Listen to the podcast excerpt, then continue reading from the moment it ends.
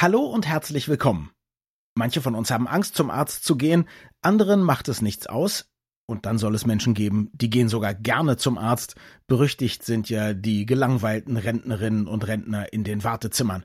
Aber uns alle beschäftigt die Frage, woran erkennt man eigentlich einen guten Arzt? Oder kann man wenigstens einen schlechten erkennen? Das wollen wir in dieser Folge besprechen. Viel Spaß! Das Gehirn und der Finger. Was in unseren Köpfen und Körpern so vor sich geht. Ein Podcast mit Dr. Magnus Heyer und Daniel Finger. Magnus, man kann natürlich sich so eine Heftchen kaufen. Ich glaube, Fokus macht das ab und zu so die besten Neurologen Deutschlands oder so. Aber ich bin nicht sicher, ob man dem trauen kann. Und dann ist man vor allem ja, wenn die erstmal irgendwo abgedruckt sind, gar nicht mehr in der Lage, da einen Termin zu bekommen oder als neuer Patient angenommen zu werden. Insofern ist das ja auch eine kleine Service-Nummer heute. Wir wollen darüber sprechen, woran man einen guten Arzt erkennt kann man das überhaupt? Und möglicherweise bevor man sich hat behandeln lassen und irgendwas schiefgegangen ist. Was würdest du sagen? Als Laie, hat man überhaupt eine Chance? Ja, klar. Also es gibt einfach einige Dinge, auf die man sich dann doch einigermaßen verlassen kann. Also einfach jetzt mal, um ein paar leichte Dinge zu nennen, redet der so, dass ich ihn verstehe. Das ist ja nicht selbstverständlich. Jetzt muss ich aber gleich Einspruch erheben. Es könnte doch sein, dass jemand wahnsinnig gut ist in seinem Fach und trotzdem nicht gelernt hat, sich verständlich auszudrücken. Dann ist er kein guter Kommunikator, er könnte aber trotzdem ein toller Chirurg sein. Zum Beispiel. Ja, das ist ja super. Aber wenn der Hausarzt ist okay. und du verlässt ihn und du hast alles vergessen, beziehungsweise schon im ersten Schritt überhaupt nicht verstanden, was er dir zu deiner Krankheit mhm. gesagt hat. Wenn du die Praxis verlässt und du weißt noch nicht mal, was du eigentlich für eine Krankheit hast und was die mhm. Behandlung jetzt eigentlich sein sollte, mhm. der kann dir ja nun so gut sein, wie er will, dann nützt dir das alles überhaupt nichts. Okay.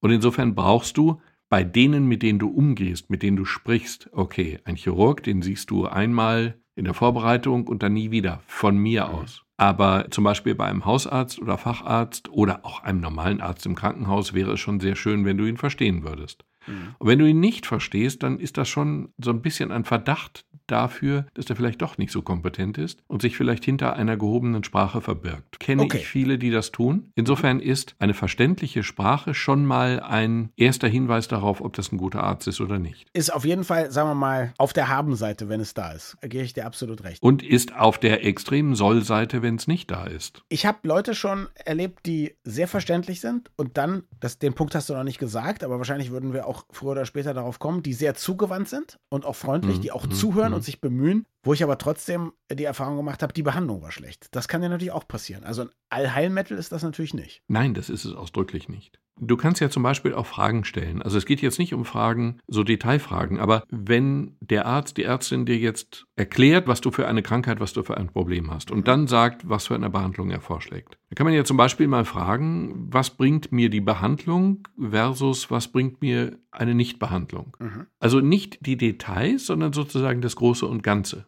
Es gibt in der Neurologie, und das ist ja eben nur ein Beispiel, gibt es tatsächlich einige Krankheiten, bei denen man über die Behandlung durchaus kontrovers diskutieren kann. Das ist eine Abwägungsfrage. Die Medikamente mhm. bringen einen leichten Gewinn im Krankheitsverlauf, zum Beispiel. Aber mhm. sie bringen eben auch nicht unerhebliche Nebenwirkungen. Mhm. Das heißt, man kann auch sagen, gut, ich würde eher darauf verzichten. Aber das musst du dann eben mit dem Arzt ausdiskutieren können. Und wenn das nicht funktioniert, dann ist es vielleicht eben kein so wahnsinnig guter Arzt. Was ich wirklich charmant finde, was mich einmal beeindruckt hat und was ich seither versuche auch umzusetzen, Patienten stellen manchmal sehr detaillierte Fragen. Ich weiß schlicht nicht alles. Mhm. Und ich habe mal einmal erlebt im Rahmen meiner Ausbildung, wir waren auf einer Visite mit meinem Oberarzt und da hat eine Patientin gefragt, ich glaube es war eine MS-Patientin, wie dieses Medikament jetzt eigentlich genau wirkt. Mhm. Dann hat er die übliche Antwort gegeben, dann hat sie gesagt, nee, nee, nee, also so meine ich das jetzt nicht. Also ich bin Molekularbiologin, das habe ich alles verstanden. Ich meine es jetzt schon auf der molekularbiologischen Ebene. Und dann sagte der Oberarzt, ganz souveräner Typ, die Frage kann ich Ihnen nicht beantworten, weiß ich schlicht nicht, aber morgen weiß ich's. Und da sehen wir uns ja wieder mhm. bei der Visite und dann sage ich Ihnen das. Mhm. Und der Satz, weiß ich nicht, aber morgen weiß ich's,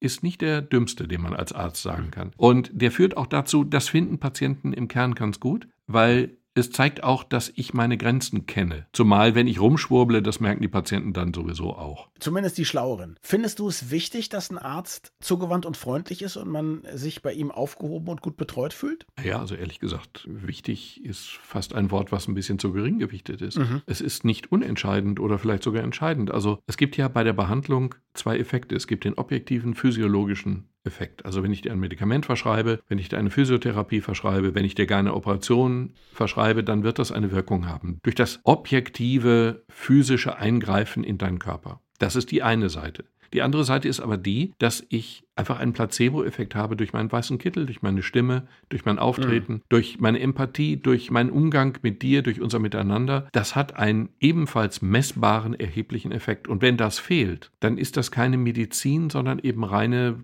was weiß denn ich, Physiologie. Aber Medizin besteht eben aus beiden Elementen. Und wenn die mhm. nicht zusammenpassen, funktioniert es nicht. Ich muss dir das Medikament nicht nur verschreiben, ich muss es dir auch, wie soll ich sagen, empfehlen, verkaufen. Ich muss dir auch klar machen, warum es gut für dich ist. Ich spiele jetzt mal äh, Advocatus Diaboli, das mache ich ja gerne. oh ja. Ich habe in meinem Leben viel zu viele Zahnärzte gehabt, weil ich ganz viele Zahnprobleme gehabt habe, vor allem auch in frühester Kindheit und Jugend. Ganz viele von denen waren super nett. Super, super nett. Dann hatte ich irgendwann einen, der war, wirkte immer so ein bisschen leicht gestresst, hat zwar gut erklärt, aber du hattest jetzt nicht das Gefühl, dass der die Wärme in Person war. Aber der war der allerbeste und sorgsamste Handwerker, den ich je hatte. Ich war so ein Fan, weil ich wusste, wenn ich da rausgehe, ist egal, was er gemacht hat, egal ob es eine Füllung war oder drei oder vier Kronen an einem Tag oder so, ich musste nie wiederkommen. Das hat perfekt gesessen. Ich konnte beißen. Ich hatte nie wieder Beschwerden. Das war ein Zauberer. Und ich habe mich dann dafür entschieden, das Nett hat mir alles überhaupt gar nichts gebracht,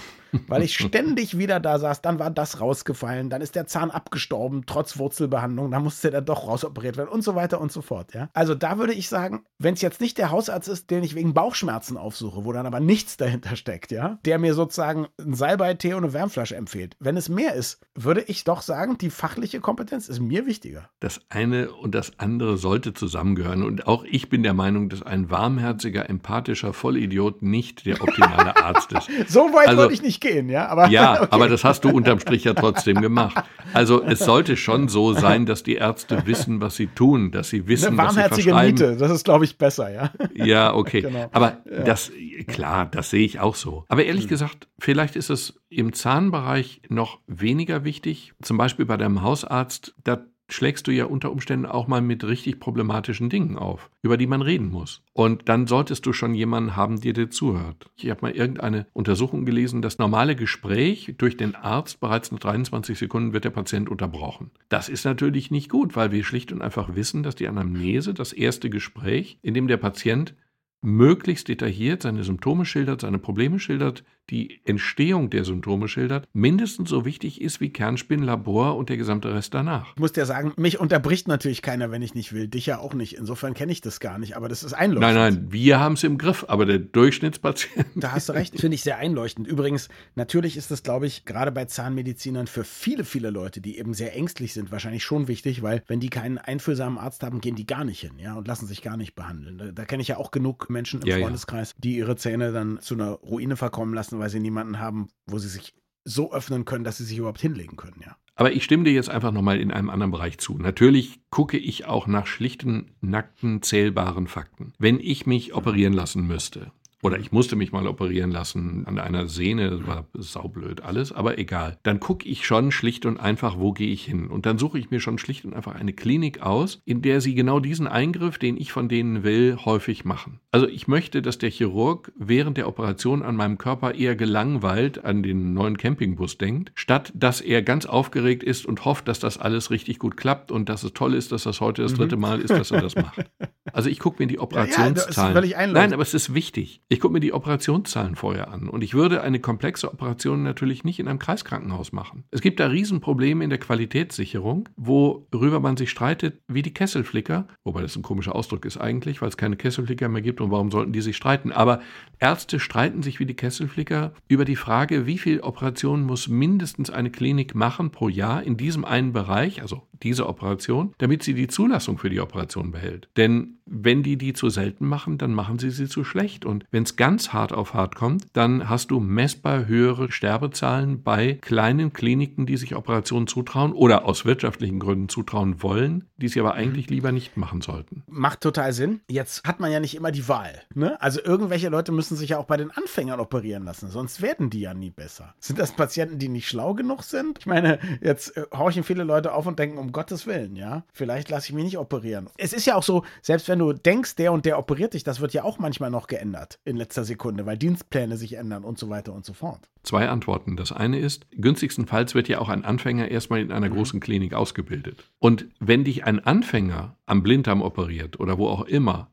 und der Oberarzt, der leitende Oberarzt daneben steht und dem auf die Finger mhm. schaut, dann ist ja alles gut. Nur sollte der Anfänger nicht unbeaufsichtigt Anfänger sein. Also günstigstenfalls, wie gesagt, ist der, der die Operation leitet, wirklich kein Anfänger mehr, sondern hat es eben schon häufig, häufig, sehr häufig gemacht. Und das Zweite ist, da gibt es ein schönes Problem. Und das ist natürlich auch völlig richtig. Also, Du bist privat versichert, du hast Geld, du hast eine Chefarztbehandlung, Zusatzversicherung oder so. Und dann gibt es die schöne Frage, ist das denn sinnvoll, dass dich der Chef operiert oder wäre der leitende Oberarzt nicht besser? Der Chef ist derjenige, der die Operation vielleicht mal erfunden hat vor 20 Jahren, aber der ist derjenige, der dann diese Sachen bei Kongressen häufig vorführt. Und der, der zu Hause immer das Haus hütet und alle Operationen macht, das ist dann der leitende Oberarzt. Also wenn du heimlich wählen kannst, empfehle ich häufig die leitenden Oberärzte. Also Chefarztbehandlung abwählen, falls man eine Zusatzversicherung hat. Habe ich mir jetzt gemerkt. Naja, oder dann mit der Zusatzversicherung auf den leitenden Oberarzt umzwitschen. Und den Chefarzt verprellen. Aber jetzt mal noch eine andere Sache. Jetzt ist es bei Chirurgen ja noch vielleicht einfach erstens rauszukriegen, wer es ist. Und dann kann man zumindest gucken, wie oft hat er das schon gemacht. Und es gibt ja tatsächlich auch in größeren Kliniken oft Qualitätsstatistiken, die sogar aushängen, die Patienten zu sehen bekommen. Aber jetzt bei einem Allgemeinarzt, bei einem Hausarzt oder auch Gott bewahre bei einem Neurologen. Wie kann ich als Laie denn erkennen, jenseits dessen, dass der sich Zeit nimmt, dass der auch bei der einen oder anderen Sache sagt, ich weiß das nicht genau, wie kann ich erkennen, ob der wirklich Ahnung hat? Denn da kommt es ja, würde ich jetzt mal sagen, am häufigsten zu auch irgendwelchen, ich will nicht sagen Selbstüberschätzungen, aber also ich war zum Beispiel mal in Tirol, hatte ich einen kleinen Unfall beim Skifahren. Der Arzt war ganz überzeugt, dass es nur ein blauer Fleck ist und ich nach zwei Tagen wieder auf die Piste kann. Hat zu sehr wehgetan. In Berlin wurde das Ganze geröntgt. Wadenbeinbruch. Dann gibt es so viele Leute, wo man sagt, ach ja, mhm. sie haben eine Magenverstimmung.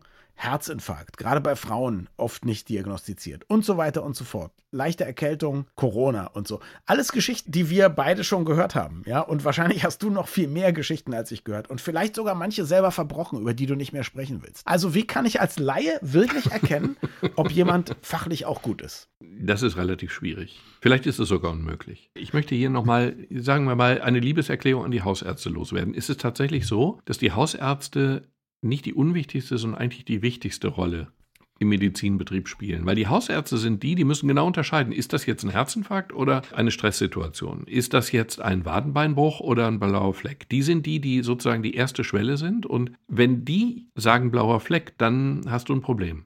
Also gut, du wirst nicht dran sterben, aber das ist dann schon ziemlich blöd. Insofern ist der Hausarzt einfach der wichtigste im ganzen System. Und er ist auch derjenige, der am Ende wenn er überweist. Ich meine, es gibt ja selbstbewusste Patienten wie uns, die gehen dann direkt zum Facharzt. Ich brauche das nicht. Das ist doch Quatsch. Der redet sowieso nur dummes Zeug und gehe dann direkt zum Neurologen oder zum Orthopäden oder zum irgendwas. Das ist aber ein falscher Gedanke, weil du hast jetzt irgendein merkwürdiges Problem, aber ob du jetzt ein endokrinologisches oder ein neurologisches Problem hast, kannst du nicht beurteilen. Und insofern gehst du dann möglicherweise direkt zum Facharzt und dann kommt die Schwäche unseres Systems zum Tragen. Die besteht nämlich daran, dass der Facharzt Streng nach dem schönen Satz, wenn du einen Hammer hast, sieht jedes Problem wie ein Nagel aus. Schlicht und einfach eine Lösung deines Problems in seinem Fachbereich ich, finden wird. Dann läufst du auf der falschen Schiene und erschreckend lang. Klar.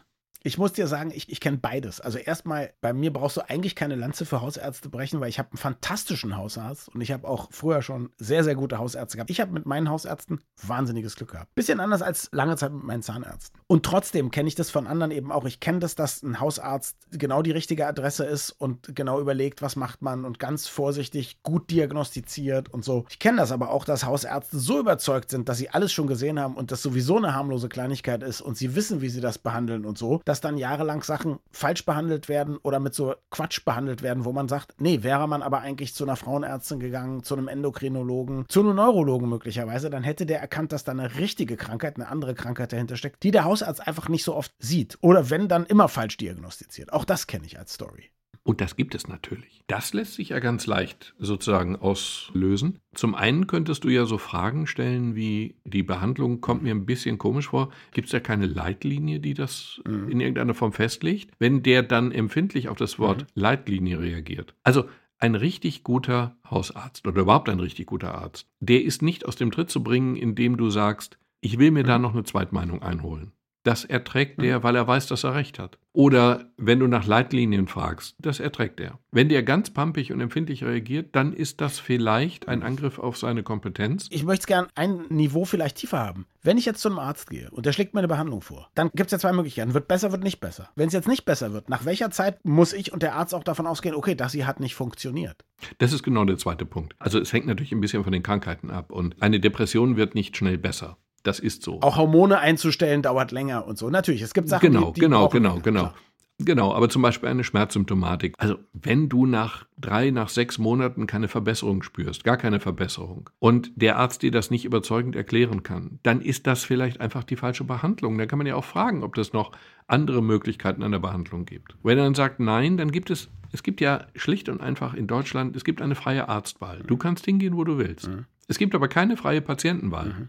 Das ist die Waffenungleichheit in unseren Praxen. Das heißt, ich darf mich dir nicht aussuchen. Ich darf dich nicht. Ach, was der Teufel. Du weißt, was ich meine. Aber jedenfalls, du darfst dir deinen Arzt aussuchen und du darfst wechseln. Und ich weiß, dass die durchschnittliche Arzt-Patienten-Beziehung viel stabiler ist als jede Ehe. Ich habe aber auch erlebt, dass meine Eltern irgendwann mal sich von dem Hausarzt, bei dem sie jahrzehntelang gewesen waren, da gab es einige unschöne Dinge. Das lag aber nicht an meinen Eltern, sondern an ihm. Und dann hat meine Mutter irgendwann gesagt, sie möchte doch jetzt zu dem Dr. So und so wechseln. Und dann ist er so wütend geworden, dann hat er die Akte genommen von ihr auf den Tisch geknallt und dann hat er die Akte meines Vaters genommen, der überhaupt nichts damit zu tun hatte. Und dann sagte er, dann können Sie Ihren Mann ja gleich mitnehmen. Rums. Was er natürlich überhaupt nicht durfte. Ja. Der war so in seiner Ehre gekränkt, dass er völlig über die Stränge geschlagen ist. Und spätestens in diesem Moment war klar, dass der Hausarztwechsel eine kluge Entscheidung war. Am Ende übrigens ausdrücklich auch für meinen Vater. Es gibt noch eine Sache. Einen guten Arzt erkennst du an seiner Bereitschaft zum Verzicht. Ärzte machen ganz häufig viel zu viel Diagnostik. Das hat zwei- Gründe. Das eine ist ein finanzieller Grund. Das kann attraktiv sein, je nachdem, um was es sich handelt. Und das zweite ist schlicht, man ist auf der sicheren Seite. Wenn ich aber jeden in Kernspin schiebe, wenn ich bei jedem einen Kernspin vom Kopf, vom Brust, vom Bauchbereich mache, dann schaffe ich neue Probleme, weil ich plötzlich irgendwelche Ungewöhnlichkeiten finde, die nicht relevant sind, die dann aber behandelt werden müssen, wie auch immer. Das ist unter Umständen auch nicht gut oder sogar schlecht oder sogar gefährlich. Also ein guter Arzt macht dann auch irgendwann mal nichts mehr. Der schiebt dich dann nicht noch ein drittes Mal in die Röhre. Ich hatte neulich Notdienst und da hatte ich einen Patienten, der hatte merkwürdige Schmerzen im Kopfbereich. Alles sehr diffus. Es klang also sehr stark nach einer sehr starken psychischen Komponente bei dem Ganzen. Okay, der war dann ins Kernspin geschoben worden und bekam ein Kernspin vom Kopf. Das kann man begründen, das kann man rechtfertigen. Und dann hatte er irgendwie Schwierigkeiten im Bauchbereich und da bekam er noch einen Kernspin Brust, dann eins Bauch. Also der hatte alles durch, als er dann da wiederum zum nächsten Arzt ging. Und er würde auch zum dritten, vierten, fünften Arzt gehen und ihm irgendwann zu sagen, das und das ist alles abgeklärt worden. Und ich habe neulich zu einem Patienten gesagt, wir werden nichts finden, ich finde nichts, die anderen haben nichts gefunden. Ich sollte für die nächsten zehn Jahre der letzte Arzt sein, den Sie sehen. Den Spruch fand er gut, hat sich aber relativ kurz danach wieder gemeldet. Also irgendwie hat nicht ganz funktioniert, aber grundsätzlich ist es so, man muss dann auch irgendwie. Aber den Spruch fand er wenigstens gut. ist doch auch schon mal schön. Ja, immerhin, immerhin. Aber man muss dann irgendwann auch sozusagen diagnostisch, therapeutisch auch sozusagen wieder ausschleichen und die Leute in die Gesundheit entlassen, wenn man sicher ist, dass sie gesund sind. Und diese, diese Extremfixierung auf Arzt und Diagnostik, die ja manchmal eben auch auf, von Patienten ausgeht, die einfach noch mehr Kernspinnen wünschen oder Rückenuntersuchungen wünschen. Die zu durchbrechen ist schwer und sehr undankbar, aber unglaublich wichtig. Und wenn der Hausarzt das macht und schafft, dann ist er wahrscheinlich ein ziemlich guter. Und jetzt tun wir mal einen Moment so, als wäre das das echte Leben, weil wir die ganze Zeit darüber sprechen, dass man sich ja jederzeit einen neuen Arzt und eine Zweitmeinung und so weiter und so fort. Und dann gucken wir mal in die Wartezimmer und dann rufen wir mal an und sagen, hallo, nehmen Sie eigentlich neue Patienten auf? Also in Berlin der Klassiker, hey, Orthopäden. Ich brauche da mal einen Termin. Kommen Sie doch im übernächsten Quartal. Also das, was man in der Theorie als Rechte hat, das nimmt einem die Praxis dann oft auch wieder weg. Ne? Aber nur zum Teil. Mhm. Wenn du gar keinen Arzt findest, dann hast du ein paar Hilfsmittel und eines der Hilfsmittel ist zum Beispiel deine Krankenkasse. Dein Vertragspartner ist deine Krankenkasse. Mhm. Völlig egal, ob das eine gesetzliche oder eine private ist. Dann rufst du bei deiner Krankenkasse an und dann sagst du, ich habe folgendes Problem. Mhm. Und dann haben die sich dieses Problems anzunehmen. Und das tun sie in der Regel auch. Und dann bemühen die sich.